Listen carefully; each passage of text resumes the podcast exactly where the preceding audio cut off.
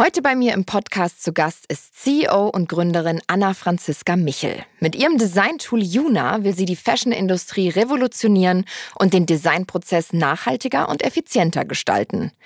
Wie war es für Sie als Gründerin, in der immer noch eher männerdominierten Tech-Industrie Fuß zu fassen? Und welche Schwierigkeiten musste sie meistern? Anna erzählt, warum ihre eigene Intuition und ihre Vision sie am meisten vorantreiben und warum man nie einen Plan B haben sollte. Ich wünsche euch ganz viel Spaß beim Reinhören und würde sagen, let's go.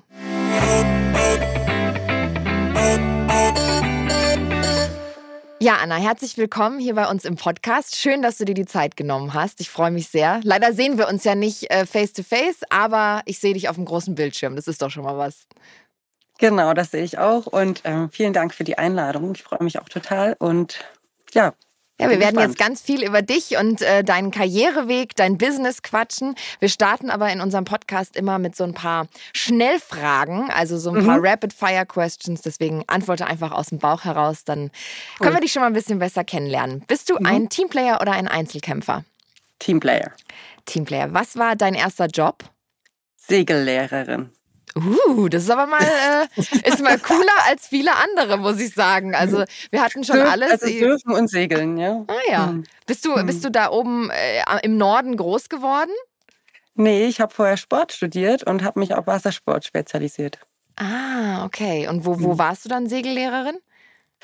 Erst in Leipzig, dann in der Nähe von Berlin und dann in Prero oben an der Ostsee. Cool. Und segelst immer hm. noch? Ich würde gern. Aber jetzt mit Juna, mh, mm, naja, Juna und Kinder, dann kommt Segeln ein bisschen zu kurz, aber Surfen tatsächlich, ja, mache ich noch. Und ähm, Stand-Up-Paddle. Ja, das, das mache ich auch bei uns mit dem Team, genau. Ah ja, cool. Ja, Stand-Up-Paddeln finde ich mega. Und das kann man ja wirklich überall machen. Das macht so einen Spaß. Absolut. Ich habe so einen äh, Dachgepäckträger ja. und ähm, da habe ich alles drin. Inliner, Stand-Up-Paddle, was man also braucht, wenn man mal gerade so Zeit hat. Klingt sehr sportlich. Also bist du viel unterwegs? Und viel sportlich unterwegs, sagen wir mal so. Also ja, und vor allem ist es ja so, manchmal hat man so kurz Zeit und dann, wenn man das dann alles dabei hat, dann ist das perfekt. Oder wenn ich jetzt mit den Kindern von der Schule komme und die sagen, wir wollen jetzt inlinern, perfekt, los geht's. alles im Auto, alles eingepackt. alles dabei, genau. Sehr gut. Ähm, wer ist denn dein persönlicher Held oder deine persönliche Heldin? Meine persönliche Heldin? Ja, so jemand wie Coco Chanel. Ja? Wie, wieso? Ich habe ja auch Modedesign studiert, also. Ja. genau. Ja, weil sie, guck mal, sie war ja so zeitig und hat äh, schon allein ein Unternehmen gegründet. Ähm, ist doch großartig und hat sich da durchgesetzt ähm, und hat es weitergemacht. Ich habe auch gerade ein Buch gelesen über die Douglas-Gründerinnen. Ja. Genau das Gleiche in der Zeit, alleine als Frauen ein Unternehmen zu gründen. Das sind für mich Heldinnen. Wir werden da gleich auch noch mehr drüber sprechen, vor allem wenn wir auf dein eigenes Unternehmen kommen. Mhm. Ähm, Beende diesen Satz. Mein Herz gewinnt man mit Spontanität. Ja, klingt auch so. so wirkst du auch. Super spontan und, und easy. Das, das passt doch. Ähm, hm. was wäre deine Superkraft, wenn du eine hättest? Die, die ich noch nicht habe? Fliegen. Fliegen? Und welche hast du? Welche Superkraft habe ich? Hm, positive Steh-auf-Männchen-Mentalität. Also egal wie gerade die Situation ist, du, du verbreitest gute Laune und positive Vibes? Ja, ich denke schon. Ja, cool. Genau. Das ist sehr, sehr wichtig. Also das hoffe ich. Also ich weiß nicht, wie du das so siehst. ja, also bis jetzt ist es alles sehr positiv und schön. Wir können uns ja danach genau. nochmal unterhalten. Aber ja, ja, genau. genau. Oder ich glaube auch, oder das wird mir zumindest nachgesagt, dass wenn halt mal was nicht so läuft, dass ich meistens äh, schnell wieder aufstehe und einfach weitermache. Und ich glaube, das ähm, ist auch wichtig, wenn man so ein Unternehmen gründet. Ja, auf jeden Fall. Das ist ja auch wie eine, wie eine Achterbahnfahrt. Da kann es ja auch auf jeden Fall mal Momente geben, die nicht so laufen. Werden wir gleich auch nochmal noch mal drüber sprechen. Letzte Frage: Bist du eher ein Überdenker oder einfach ein Macher? Ein Macher. Also Bauchmensch. Mm, Intuitionsmensch. Ah ja, das ist schön. Intuitionsmensch finde ich gut. Hm. Ja, das ist ja auch meistens das Richtige dann, wenn man sich von seiner Intuition genau. leiten lässt. Das musste ich aber auch erst lernen, dass man auf die Intuition hört und dass die das Richtige ist. Ja. Macht man, macht man nämlich eigentlich nicht, sondern hört die Person an und hört sich das an und fragt danach Rat, aber man hört sehr selten, und zumindest habe ich das am Anfang selten gemacht, auf sich selbst und auf die eigene Intuition. Wann kam der Moment, wo du gesagt hast, äh, jetzt, jetzt muss ich auf mich selber hören? Na, verschiedene Momente in der Phase der Unternehmensgründung. Okay. Wo praktisch, äh, als ich nicht auf die Intuition gehört habe, was schief lief, wo ich wusste, ich hätte einfach auf meine Intuition hören sollen und dann hätte das funktioniert. Und da bin ich auch relativ straight. Erzähl uns mal ein bisschen über, über dein Business. Äh, Juna, mhm. ähm, du bist eine Gründerin, du bist CEO und Gründerin und ähm, erzähl uns mal, um, was es, um was es da genau geht. Also es ist ein, ein Design-Tool, es hat was mit künstlicher Intelligenz mhm. zu tun, aber bevor ich mich jetzt da irgendwie reinrede und keine Ahnung davon habe, musst du es mir einmal erklären. Genau, also ich war Designerin vorher. Ich hatte mein eigenes Label, ähm, habe sehr kreativ designt, habe auch verschiedene Preise gewonnen als Designerin. Ähm, bin sehr kreativ gewesen, habe halt festgestellt, ähm, dass es erstens nichts bringt, wenn man ein Label hat oder ein Unternehmen. Also man muss ganz klar auf den Kunden designen, damit es überhaupt verkauft wird. Und habe halt das Gefühl gehabt, mir fehlt da ein Tool. Also, mhm. ich, also als Designer macht man alles manuell, bringt dann im Kopf zusammen und auf Basis von Glauben und Hoffnung designt man etwas. Also da hat mir erstens ein Tool gefehlt. Das zweite ist, also wir machen alles manuell. Mhm. Also ja, wir haben Photoshop und sowas. Also da hat mir auch ein Tool gefehlt, um das zu verkürzen. Ich habe ja zwei Kinder, also ich dachte mir dann, also, also so komme ich ja zu nichts. Und das Dritte war, hm, ich wollte nachhaltig arbeiten und habe als Label, ähm, klar, dann nimmt man nachhaltige Stoffe und so. Mhm. Also versucht es halt zu machen und ich habe das Gefühl, hab das Gefühl gehabt, das ist der Impact ist mir nicht groß genug. Mhm. Und dann kam dazu, dass ich dachte, wir müssen doch die Industrie verändern und das Backend der Industrie und die Prozesse, um wirklich nachhaltig zu sein. Und zwar nicht nur ich als Label, sondern eben mit, mit der Technologie, die ich dann entwickelt habe, äh, in die Unternehmen reingehen. Und jetzt denke ich mir, wenn ich jetzt mit großen Modeunternehmen arbeite, ist ja mein Impact viel, viel größer als ich als kleines Label. Genau, sind die drei Punkte. Okay. Und genau, und dann habe ich eine Forschungsgruppe gegründet an der Universität und habe angefangen, neue Technologien zu untersuchen. Am Anfang habe ich nichts verstanden. Also und oder und. Da sagten die immer, redet mal bitte langsamer. Sie versteht es noch nicht. Ähm, habe mich da reingearbeitet, habe dann ein Team zusammengestellt und dann eben Juna gegründet. Ähm, heute ist es so, wir haben eine Plattform, die arbeitet mit Datenanalyse und Daten, äh, analysiert Trenddaten, Unternehmen unternehmenseigene Sales-Daten, also was wurde gut verkauft, welches Produkt wurde gut verkauft, welche Farben wurden gut verkauft. Wir analysieren das Internet, mhm. was wurde da am meisten geklickt und verkauft und oder ist auch in den Shops drin und so. Und ähm, genau, wir arbeiten auch mit Trendagenturen zusammen und das kommt alles zusammen und wir geben dann den Unternehmen Designvorschläge. Also direkt die KI wertet aus und erstellt direkt das neue Design. Ah ja, ne? okay. Und dann, oder das neue Farbkonzept. Das heißt, alles, was der Designer vorher manuell gemacht hat, passiert jetzt in Sekunden durch eine, eine, ein neuronales Netz, das ist eine künstliche Intelligenz und die schlägt es dann vor. Das heißt, ich bin jetzt ein, ein Jungdesigner, ich, oder ich habe schon ein Label, sagen wir so, und ihr wertet das alles aus und sagt mir dann zum Beispiel am Ende, ein rotes T-Shirt, was so und so geschnitten ist, Wäre jetzt super, wenn du das jetzt so designst, beziehungsweise wir designen das für dich, die, die KI genau. designt das für dich, weil das wird gut verkauft, das wollen deine Kunden, so, oder? Mhm. In die Richtung. Ja, genau. Also schlagen dann quasi zehn vor. Ja. Okay. Und dann kann er sich das noch aussuchen. Dann ähm, können wir auch, also das Ziel ist, dass man dann auch wie so in so einem Shop eine Erklärung dazu hat. Das gibt es heute noch nicht. Heute gibt, bekommt man nur das Bild und das Design an sich. Mhm. Ähm, dann kann man draufklicken, bekommt direkt ein 3D-Design und kann das noch in eine Augmented Reality implementieren. Das heißt, man kann als Designer mit dem Produktionsunternehmen kommunizieren. Der sieht es dann, also das Produktionsunternehmen sieht dann auch das Design in einer Augmented Reality, mhm. kann es mit dem Merchandiser, also mit dem Verkäufer kommunizieren und auch selbst. Und für mich schließt sich dann der ganze Kreis äh, der, von Digitalisierung für den ganzen, diese ganze Prozesskette. Das heißt, ich, ich muss nicht mehr das Teil produzieren, das rote T-Shirt mhm. erstmal, um zu gucken und es dem hinzulegen und zu sagen, schau mal, so und ja. so sieht das aus, sondern wir treffen uns dann in einem Raum, jeder hat so eine Brille auf und wir schauen uns das rote T-Shirt virtuell an, so in die Richtung. Genau, also ich habe das mit der Virtual Reality probiert. Wir haben ja auch eines der ersten digitalen Modenschauen in Berlin gezeigt. Mhm. Da hat noch keiner Metaverse gekannt, aber ja, ja, wir haben das quasi damals auch schon gemacht. Ja. ähm, Virtual Reality, äh, dafür braucht man immer die Brillen und die Hardware. Mhm. Ähm, und wir haben uns deswegen auf Augmented Reality äh, bezogen oder nehmen das, weil man braucht nur ein Telefon und ein iPad. und stellt ah, sich das quasi in den Raum. Ah, also, okay. Genau, genau. Kann man auch mal unsere App runterladen, die heißt Luna Virtual Showroom. Mhm. Da sind so ein paar Tests dabei und dann kann man sich das den Raum stellen. Das kann quasi hier im Raum stehen oder in Portugal oder ja, oder in München.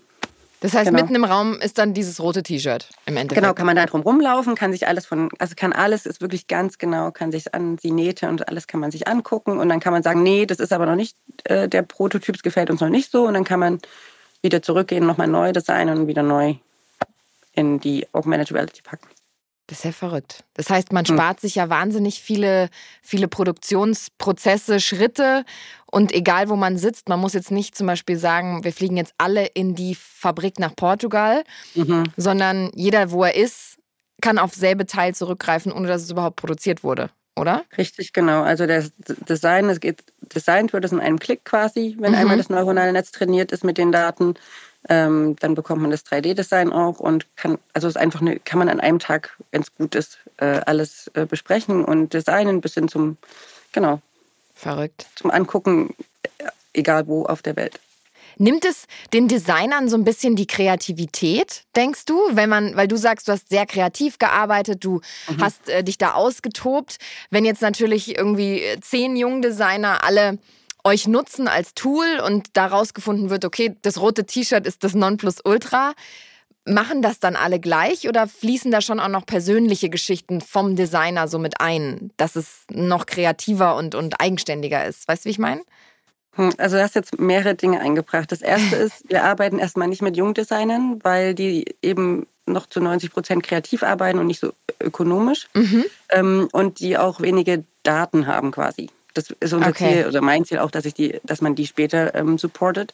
Wir arbeiten mit größeren Unternehmen, wo die Datenmenge und auch die Designmenge ja, ja. viel höher ist, weil es mehr Sinn macht, weil so eine KI spuckt 10.000 Designs in einer Sekunde aus, wenn man möchte. Ja. Ähm, genau, also braucht ein kleiner Design einfach nicht. Wir machen dann so Projekte, das machen wir schon. Ähm, das Zweite ist, mm, in diesen Unternehmen braucht man eben nicht die Kreativität.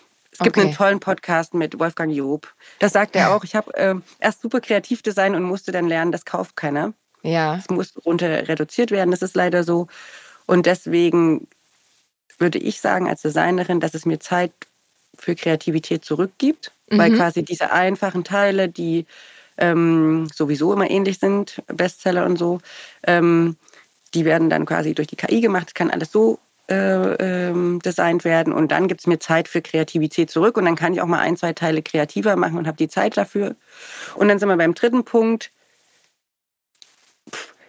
Bei der, in der Luxury-Industrie 50 Prozent sind, die nennen das Carryovers, sind nicht kreativ und in der normalen äh, Mode, sagen wir mal so, Bekleidung, mhm. sind mindestens manchmal sogar 90 Prozent nicht kreativ. Also okay.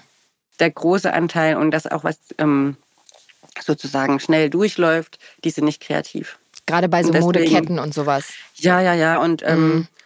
da braucht man einfach, also da, ehe man da die Zeit da reinlegt, ja. Und, ja. und am Ende ist ja ein Trend eh immer ähnlich. Ja, ja es kommt alles halt wieder. Macht, ja, genau. Es kommt alles wieder, wieder und ähm, der Trend ist immer ähnlich. Ja. Das heißt, die machen sowieso ähnliche Sachen. Was die KI aber macht, die wird nie immer, das, die schlägt praktisch 10.000 unterschiedliche ähnliche Sachen vor. Das heißt, die sind ähnlich, aber doch anders. Deswegen wird nie jemand das Gleiche haben, weil immer auch die äh, äh, DNA der Brand mit reinfließt. Okay. Ja, und es wird genau. natürlich auch immer optimiert, ne? Also von Jahr zu Jahr, wenn man dann gemerkt hat, der und der Schnitt hat doch besser ja, funktioniert, ja, dann kommt das wieder mit rein. Oder im Monat, also manche designen ja, auch wöchentlich. also es wird dann immer optimiert und weiter trainiert und dann fließt immer Neues ein und genau. Mega, das ist äh, wahnsinnig smart. Dass da irgendwie noch vorher keiner drüber nachgedacht hat, finde ich verrückt. Wie, wie kamst du dazu? Also, du hast äh, gesagt, du hast diese Gruppe gegründet, so, äh, diese, Studi diese Studiengruppe mehr oder weniger mhm. an der Uni. Und daraus ist dann das Ganze irgendwie entstanden. Aber ja, also nur aus Kann deinem eigenen Gefühl raus, dass du gesagt hast, das fehlt mir irgendwie, ich arbeite nicht nachhaltig genug? Oder wie, wie kam es dazu? Ja, ich habe dann angefangen, selber Coden zu lernen. Und dann habe ich mit einem Freund zusammen quasi Sportdaten in Designs umgewandelt, haben wir so einen Code geschrieben. Mhm. Ähm, Und dann haben wir da auch an Sportler das verkauft. Das war praktisch so ein Print und dann haben die eine Urkunde dazu bekommen. Und dann habe ich da schon gemerkt, das ist eine Prozessverkürzung. Und dann habe ich immer weiter geforscht nach Prozessverkürzung und habe halt quasi dann diese Forschungsgruppe gegründet und habe festgestellt, es gibt die und die verschiedenen Netzwerke, die man da nutzen kann. Mhm. Ich habe einfach immer weitergemacht und mit jedem Schritt ähm, auch mit jedem Schritt, den ich in verschiedenen Unternehmen verbringe, lerne ich quasi dazu und wir entwickeln das weiter und bringen quasi diese Puzzlestücke zusammen. Ich bin ja dann, wollte erst ein PhD schreiben und bin zu den deutschen größeren Modeunternehmen mit einem Fragebogen gefahren. Mhm. Und dadurch hat sich das alles so zusammengefügt wie ein Puzzle und da sind wir, ähm, wo wir heute sind.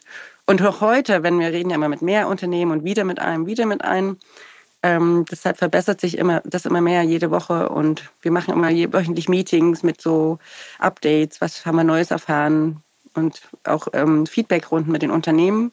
Ja, dann Wahnsinn. wächst es halt immer mehr. Ja. Wie, wie groß ist Juna mittlerweile? Wie viele Menschen arbeiten dort? Zehn. Zehn. Das ist ja noch relativ mhm. klein eigentlich. Ja, das ist, ja, das ist halt so ein Startup, ne? ja, aber es hört sich äh, gar nicht mehr so nach Startup an, wenn du so erzählst. Also es ist ja, ja schon nicht mehr in den, in den Kinderschuhen, sagen wir nee, so. Nee, das ist es nicht. Wir haben schon eine Pre-Seed-Runde gereist. Wir waren ähm, in Techstars, sind Techstars Company. Das ist eines der größten Accelerator in den USA und raisen gerade eine Seed-Runde und haben auch ähm, Profit, das ist ein tolles Berliner ähm, äh, Programm sozusagen bekommen und ja, und wachsen halt dadurch täglich. Und ich muss auch sagen, ich bin sehr stolz auf mein Team, weil wir sind so wenig und wir schaffen mega viel in sehr kurzer Zeit. Und äh, ja, das ist ziemlich toll. Wie ist das für dich als, als Mama und Gründerin und CEO? Ist das, äh, zerreißt es dich manchmal und du sagst, boah, ich weiß überhaupt nicht, wie ich meinen ganzen Alltag hinkriegen soll? Oder bist du so, äh, du wirkst wahnsinnig straight und so, pff, läuft alles, krieg ich hin, mich bringt nichts aus der Ruhe. Wie, wie, wie erlebst du das so? Ja, ich glaube, da das, das ist alles so gewachsen und ich habe gelernt zu priorisieren. Also ich mich, also ich, ich versuche, also heute passiert es auch nicht mehr, so kleine Problemchen heben mich nicht mehr, also heben mich nicht mehr an. Ich versuche das so auszuschalten, mhm. versuche wirklich zu priorisieren, was ist jetzt das Wichtigste, was muss am wichtigsten erledigt werden. Und so mache ich das im Unternehmen und auch ähm, mit der Familie. Und ich habe auch einen tollen Mann, also der hilft auch mit. Mhm. genau. hilft auch mit zu priorisieren. Ähm, genau, mit dem teile ich das gut auf. Und, Ist ja, der auch glaube, mit in der Firma drin? Nee, nee, nee. Okay. Das, ja, das würde ich, nee. dann würden wir ja nur noch darüber Fahrer. reden. Ja, das ja, stimmt. ja, genau. Nee, dann würden wir nur noch darüber reden. Das ist schon okay. Ich glaube, das würde den ganz verrückt machen. Der ist froh, wenn ich mal da nicht drüber rede. Genau. Und ja, ich glaube, Priorisierung und ähm, ja, Priorisierung würde ich sagen, ist das Wichtigste. Sitzt ihr dann auch in einem Office, wo ihr euch alle trefft oder macht ihr viel ähm, mit Homeoffice und zugeschaltet werden und Genau, wir haben ein Office mit vier Räumen. Da sind wir am Montag und Mittwoch. Ähm, jetzt war es ja ein bisschen mit dieser Covid-Welle wieder, ging es wieder ein bisschen hoch. Mhm. Dann waren wir nur noch Mittwoch und ansonsten ähm, digital. Ja. Okay. Aber mir ist schon wichtig, dass alle zusammensitzen, weil Teamgefühl für mich sehr wichtig ist. Und ich merke auch, dann ist ein besserer Flow und es geht schneller. Mhm. Und alle sind so miteinander äh, verbunden. Deswegen bin ich Einzelkämpfer oder Teamkämpfer. Ja. Ich bin auf jeden Fall Team und Team muss aber auch zusammen verknüpft sein, um ähm, schnell arbeiten und äh, erfolgreich sein zu können, finde ich. Ja, auf jeden Fall. Ich bin auch, bin auch auf jeden definitiv ein Teamplayer und äh, kann im Team auch besser funktionieren. Auch gerade wenn man so Ideen hat und sich austauscht und einfach auch mal laut laut Ideen ausspricht. So ein lautes mhm. Brainstorming wirkt ja schon manchmal Wunder. Dann kommt man ja eigentlich oft schon selbst auf die Lösung, wenn man einfach mal laut drüber spricht. Deswegen. Absolut. Und ich merke auch, wenn wir alle im Büro sind und jeder sag mal, so, so, sag mal, so vor sich hin prappelt und mal irgendwie sich, ach, wisst ihr was? Mhm. Also es geht einfach viel schneller voran, als wenn man sich nur online trifft zu einer, zu einer bestimmten Uhrzeit. Da wird nicht alles kommuniziert. Was könnte mhm. kommuniziert werden? Ja. Und dann geht es halt so ein bisschen langsamer und dann ist das, sind das wie so Satelliten, die da rumschwimmen, also fliegen. Aber für mich ist wichtig, Team-Events mache ich einmal am besten sportlich. ähm, ich habe auch ein Volleyballnetz im Büro stehen und so. Ach echt? cool. Beachvolleyball, ja genau. ähm, weil das einfach, ich finde, das bringt alle schneller voran und jeder weiß, worum es geht und jeder weiß, was die Vision ist und alle gehen so in eine Richtung wie so eine Rakete. Ja, eine Rakete klingt gut. Läuft bei euch. Klingt auf jeden Fall erfolgreich. Ähm, wie ist es denn für dich als, als Gründerin, als Frau in dieser mhm. Branche? Man sagt ja immer noch, dass es ja viel mehr Gründer als Gründerinnen gibt. Ähm, wie erlebst du das? das? Oder wie hast du es erlebt? Also, als ich das erste Mal in Hannover auf der 4.0 Messe, Industrie 4.0 Messe ähm, präsentiert habe, das war schon jetzt vor 2019, ähm, klar, vorher gab, dann gab es ja keine Messen. Mhm. Ähm, da wurde mir dann, als ich auf der Bühne stand, zum ersten Mal bewusst, unten sitzen alles in schwarzen Anzügen gekleidete Männer und alle, die mit mir mitpräsentieren, waren auch männliche, männlich ja. geführte Startups. Und da habe ich tatsächlich ähm, kurz meinen Faden verloren. Dachte ich, oh nee, jetzt verliere ich auch noch meinen Faden hier als einzige Frau. und dann dann auch Mode, ne? dann sieht man auch mal Heils und so. Sieht man auch nochmal anders aus. Ähm, ja, das, da wurde mir jetzt zum ersten Mal bewusst, aber dann hat man sich so dran, also jetzt finde ich jetzt nicht, also ist halt so. Aber hattest du das Gefühl, du musst irgendwie härter kämpfen, um da angesehen zu werden? Oder wurdest du mehr beäugt als, mhm. als Männer? Ist das, ist das was anderes? Ja, ich denke gerade so Tech, ja, ähm, mhm. muss ich schon, ich kam ja auch aus der Mode, ich musste auch viel dazulernen, um genau die gleiche Sprache zu verwenden und nicht weiter wie so eine Designerin zu reden. Viel dazugelernt, damit man quasi ernst genommen wird. Am Anfang war es so, ich habe über unsere Technologie geredet und der Gegenüber fing an, auf sein Handy zu gucken und fragte mich, na, wann kommt denn hier der Techie? war so, hm, weiß ich gar nicht, ob ich jetzt mit dir weiterreden möchte. also klar, ich musste die Sprache lernen und musste mich schon, ähm, musste viel dazu lernen. Mhm. Ja? Genauso wie ich mit den Unternehmen dazu gelernt habe, habe ich auch in dem Bereich dazu gelernt, wie ich da kommunizieren muss und mache ich immer noch. Ähm, genau. Aber hast du das Gefühl, da, da, ist eine Veränderung im Markt? Also kommen mehr Gründerinnen und verändert sich da was oder ist es immer noch relativ stehen geblieben? Ich habe mein Netzwerk ist natürlich auch mit Gründerinnen. Also mhm. ich habe das, Gefühl, hab das Gefühl, um mich herum sind viele Gründerinnen, aber die Statistik zeigt ja, dass es doch nicht so viele gibt. Immer noch, ja. Ja, ja, ja. ja. Aber ich, mein Netzwerk sind viele Gründerinnen, man schließt sich auch zusammen und deswegen fühle ich mich jetzt nicht allein. Aber die Statistik, ja, zeigt immer noch, dass es sehr wenige gibt. Und in deiner Firma jetzt speziell 50-50 Männer, Frauen oder seid ihr schon dann doch wieder mehr Männer, weil dieser Tech-Bereich irgendwie. Mehr Frauen? Ja. Sehr gut. Ja, ja, genau. Aber es hat sich so ergeben. Es ist natürlich auch ein Designbereich. Aber es hat sich so einfach ergeben. Manchmal sind wir da bei Zoom jetzt. Da gibt es dann einen, den Machine Learning Ingenieur und alles Frauen. das ist aber cool, finde ich. Nee, aber ich finde zum Beispiel wichtig, ähm, wir sind ja, wir machen ja eine Software für Designer mhm. oder Designerinnen und ähm, wir haben gemerkt, dass äh, Programmierer oder te technisch orientierte Personen nicht verstehen können und nicht in Designerinnen reinversetzen können. Also für einen Programmierer ist ein T-Shirt ein Quadrat mit einem Loch drin. Ja. Also genau, und deswegen ist für uns ganz wichtig, dass in dem im Tech-Team quasi Designerinnen sind. Und es sind ja. meistens Frauen. Also auch wenn man Design studiert, sind es meistens Frauen. Und da ist äh, eben die Product Managerin ist Julia, die hat mit mir Design studiert. Und die UI-UX-Designerin hatte auch vorher ein eigenes Modelabel. Und das ist halt voll wichtig, weil auch Designer dieses, wie die die Plattform nutzen und dass die es überhaupt verstehen. Ich meine, das ist ja eine ganz andere Technologie. Mhm. Ähm, dass wir da eben Designerinnen im Team haben und das sind meistens Frauen. Ja, ist aber cool. Also ich glaube, gerade diese, diese Kombi ist es ja, weil Design ist ja was sehr Kreatives und das fließt ja jetzt gerade mit dieser, mit dieser Techie-Geschichte zusammen. Das war ja mhm. früher nicht so.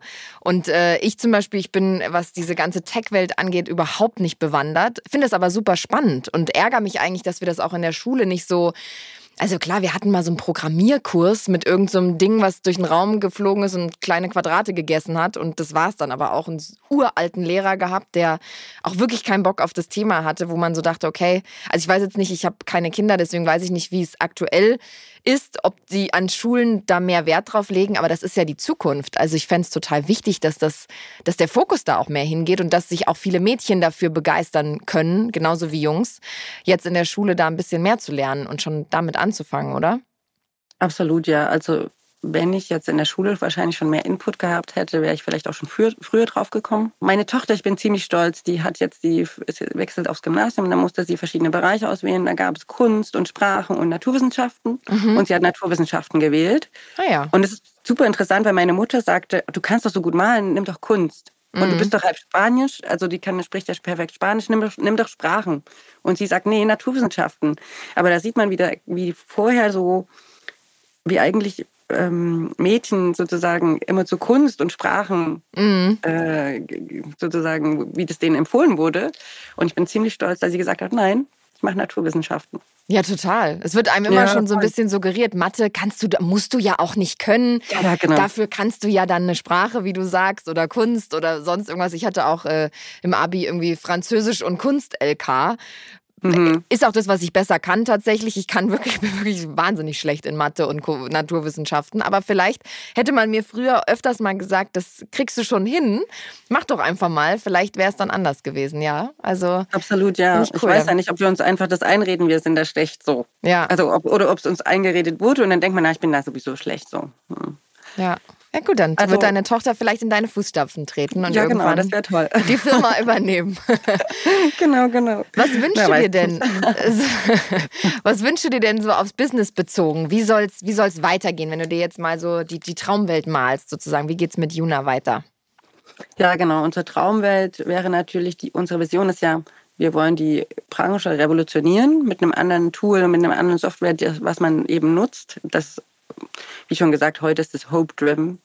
Ähm, und wir wollen einfach data-driven und genauer designen und äh, digitalisiert äh, arbeiten.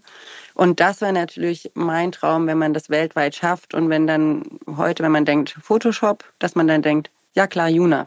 Mhm. Dass das so ein Tool wird, was jeder kennt und wo jeder schon damit gewohnt ist zu arbeiten. Und das Coole ist ja, es ist ja datenbasiert. Ähm, es wäre noch viel toller, wenn dann auch das weitergeht und man sagt, man designt jetzt Möbel damit. Mhm. Also, ne? Stimmt, es ist ja auf Oder. alle Designprozesse eigentlich übertragbar. Absolut, absolut genau. Und das wäre schon mein Traum, dass man das dann überträgt und dann jeder dieses Tool nutzt. Mit welchen Firmen arbeitet ihr jetzt schon so zusammen? Also ist es, äh, kannst du dazu was sagen? Genau, wir arbeiten sehr intensiv mit Gary Weber. Mhm. Da sind wir quasi auch das, den ganzen Prozess durchgegangen, Datenanalyse, Designs, 3D und jetzt auch ähm, die Augmented Reality ähm, im März. Stellen die das also über Augmented Reality ihren Verkäufern vor, also ihren Käufern, nicht ihren Verkäufern, sie verkaufen ja ihren Käufern. Mhm. Ähm, da sind wir die ganze Reihe durchgegangen. Das ist ziemlich cool, weil wir dann auch so testen konnten, wie das funktioniert. Und ansonsten mit Baudi zum Beispiel oder Fraß ja, verschiedene. Apart Fashion auch. Genau. Und ich meine, das ist ja ein riesiges Feld. Das ist ja ein offenes, großes Feld. Also genau. da gibt es ja wahnsinnig viele Firmen, auch diese ganzen Absolut. Fast Fashion äh, äh, mhm. Marken, die ja riesige Ma Massen an Klamotten produzieren, die wahrscheinlich dann auch gar nicht genutzt werden. Genau, die produzieren ja 7000 Kilogramm monatlich, werden nicht verkauft, das sind 30 Prozent. Boah, das ist ja. Wahnsinn. Ähm, die machen, was weiß ich, 6000 Designs ähm, monatlich. Mhm. Und dann dazu noch die Prototypen. Und dann ähm, unsere Idee halt, halt, oder wir glauben daran, wir machen auch gerade so ein Nachhaltigkeitspaper, um das alles nachzuweisen. Mhm. Wie viel CO2 man spart, dass man, wenn man das einfach in so Kurzzeiten durchdesignt und eben mehr verkauft. Und wir glauben daran, wenn man eben objektiver designt mhm. und nicht einfach nur so, was man halt glaubt, dass man dann auch diese, diese Spanne, also dass man auch mehr verkauft. Also dass auch nicht gleich alles in Sales, Sale geht, sondern dass man mehr verkauft und dass dann ähm, nicht so viel o äh, Overstock über, übrig bleibt. Ich, natürlich sind wir nicht die Lösung für alles. Mhm. Das, ich, meiner Meinung nach, gestern hatten wir wieder so ein Meeting mit verschiedenen Startups aus unserer Branche. Meiner Meinung nach ist das eine Value Chain von verschiedenen Startups, die verschiedene Bereiche übernehmen und die alle zusammengeschlossen glaube ich, dass wir da die viel in dieser Industrie verändern können. Auf ja. jeden Fall. Also da war einer dabei, der nimmt wieder, okay, du kriegst wahrscheinlich durch eine genaue Berechnung, kriegst du das wahrscheinlich auf äh, 10% mehr verkauft oder 20%, dann bleiben ja immer noch was übrig. Und dann war einer dabei, der hat dann daraus wieder ähm, ähm, andere Materialien hergestellt und so weiter. Ja. Also ich glaube, dass man diese, die, die Industrie durch, die, durch den Zusammenschluss von allen Startups, die hier arbeiten oder die daran arbeiten, das zu verändern, also auf jeden Fall äh, CO2-ärmer ärmer und ähm, also weniger, mit weniger CO2-Emissionen und weniger Müll gestalten kann. Und wenn man sich anguckt, die Industrie, ähm, äh, hat mehr CO2-Ausschuss als Deutschland, Frankreich und Großbritannien zusammen und sogar mehr als die Flugzeugindustrie. Die Fashion-Industrie? Ja, ja, ja, genau. Und deswegen haben wir jetzt auch die Idee, dass wir so einen CO2-Tracker auf unsere Plattform machen, mhm. wo, man, wo man richtig messen kann, wie viel CO2 man jetzt verbraucht mit uns, sozusagen, wenn man unsere Plattform nutzt. Ja, das ist schon, schon immens. Also gerade dieser ganze Fast-Fashion-Bereich mit den großen Ketten, sage ich mal, wo du ja auch sagst, wo wahnsinnig viel für die Tonne produziert wird. Ich glaube, wenn man denen an die Hand geben würde, dass sie dadurch vielleicht nicht nur was für die Umwelt tun, sondern auch effektiver verkaufen. Also wahrscheinlich sogar, mhm. wie du sagst, ja auch mehr verkaufen, dann haben die ja auch eigentlich einen, Anreiz, was zu verändern. Also ja, genau. Also ich meine, man muss sich auch mal überlegen, okay, die wollen nachhaltiger arbeiten, aber sie sind ja trotzdem Unternehmen, sie müssen ja trotzdem verkaufen. Mhm. Und ich glaube, das ist auch die Kluft, die sich da immer auftut. Ähm, und die zu schließen, dafür kann man solche Technologien nutzen. Ja, dann hoffen wir mal, dass äh, irgendwer von den Großen hier heute zuhört. Ja, Hallo genau. an dieser Stelle. Meldet euch bei Juna. Das wäre gut. Genau, genau. Jetzt sprechen wir mit Frauen hier auch oft äh, im Podcast über das Thema Geld anlegen. Ähm, ist mhm. auch so ein Thema, wo sich Frauen irgendwie komischerweise weniger mit auseinandersetzen als Männer. Jetzt bist du in dieser Techie-Branche ja schon drin. Bist du auch so total auf Aktien, NFTs, ETFs und Co. Oder bist du da eher, äh, ist, das, ist das nicht so dein Ding? Wie legst du dein Geld an? Also man muss ja sagen, wenn man so ein Unternehmen gründet, äh, ich habe noch keinen, also ich habe alles ins Unternehmen gesteckt und noch nichts angelegt. Ja. Ähm, aber jetzt kommen wir langsam in eine Phase, wo ich natürlich auch drüber nachdenke, ähm, wie ich das jetzt am besten machen kann. Aber ich muss schon sagen, so ein Unternehmen gründen kann in den ersten Jahren das hoch, also nee, wollen wir nicht sagen, Entschuldigung. Wir wollen ja alle motivieren. also man steckt schon mehr rein, als man rausbekommt. Ähm, ich zahle mir auch, habe lange mir weniger Gehalt gezahlt als allen anderen in dem Unternehmen, weil ich natürlich wollte, dass das vorangeht. Ähm, aber ich denke, dass dann schon, wenn ich dann, wenn es dann läuft und wenn wir dann noch einen Schritt weiter sind, dass man dann auch darüber nachdenkt. Und ich natürlich auch, wie ich jetzt mein Geld ähm, mhm. wieder anlege und was ich jetzt mache. Was sind so die größten Learnings für dich als, als Gründerin, wenn du so zurückschaust? Die größten Learnings, ja, Intuition. Damit mhm. haben wir begonnen. Dass man auf jeden Fall auf die Intuition hören sollte. Da gibt es so einen tollen, ähm, äh, ich, ich, zitiere sie immer von Anne Wintour, die sagt, ähm, you're leading, you're not following. Ähm, du kannst gern zu denen, auf die hören, die links von dir reden, auf die, die rechts von dir reden, aber am Ende muss es von dir kommen und du musst auf dich hören. Wenn du es nicht tust, dann wird es quasi alles fail. Also es wird scheitern, kaputt gehen. Ja. Scheitern, genau. Aber wenn du das tust, dann steh dazu und äh, without, ohne Entschuldigung und glaub einfach an dich. Und ich, das würde ich allen mitgeben, die halt gründen, weil es kommen schon viele ähm, Downs auch, die man mhm. bestehen muss und dann sagen muss, man muss weiter. Und ähm, das ist das Erste und Zweitens halt immer daran, also nicht einfach, nicht ausreden lassen. Mhm. Voll wichtig, finde ich. Gibt es so einen, äh, so einen Punkt, wo du dich dran erinnerst, wo du sagst, da hat es bei dir irgendwie Klick gemacht? War das erst nach der Gründung oder schon davor, dass du gesagt hast, ich, ich will das jetzt machen, ich gehe jetzt da ohne Angst rein? Also ich, ich stelle mir das total krass vor. Ich hätte auch Lust, ein eigenes Unternehmen zu gründen oder ein Produkt zu, zu launchen und denke das mir immer wieder durch, schreibe mir das auf und, und habe mir auch schon so eine Art Businessplan geschrieben. Und dieses letzte Fünkchen, ich mache das jetzt einfach, no matter what, hat mir irgendwie noch gefehlt. Was, was kannst du vielleicht mir und anderen Frauen auf den Weg geben, die sagen, oh, ich hätte, hätte so Lust, was eigenes zu machen, aber irgendwie steht mir die Angst so ein bisschen im Weg? Dann gebe ich jetzt die Frage zurück. Bist du lieb, durchdenkst du eher oder bist du ein Macher? also ganz ehrlich, ich habe Businessplan erst, wir haben auch mehrere Businesspläne geschrieben, mhm. aber tatsächlich, um das umzusetzen, habe ich mich jetzt nicht an was Aufgeschriebenen orientiert, sondern eher an meiner Intuition, an das, an dem, was ich gelernt habe. Und ich habe halt in dem Moment, als ich bei den Modeunternehmen war, das war der Klick, daran geglaubt, dass wir etwas brauchen, was diese Industrie äh, Backend ähm, verändert. Und mm, ich wusste, ich höre nicht auf, ähm, das zu entwickeln und daran zu arbeiten, bis es nicht vollends fertig ist und von denen getestet ist. Und wenn es fertig ist und von denen getestet und es funktioniert nicht, okay. Mhm. Aber bis zu dem Moment, wo wir noch in der Entwicklung sind und da, höre ich doch nicht auf. Ja.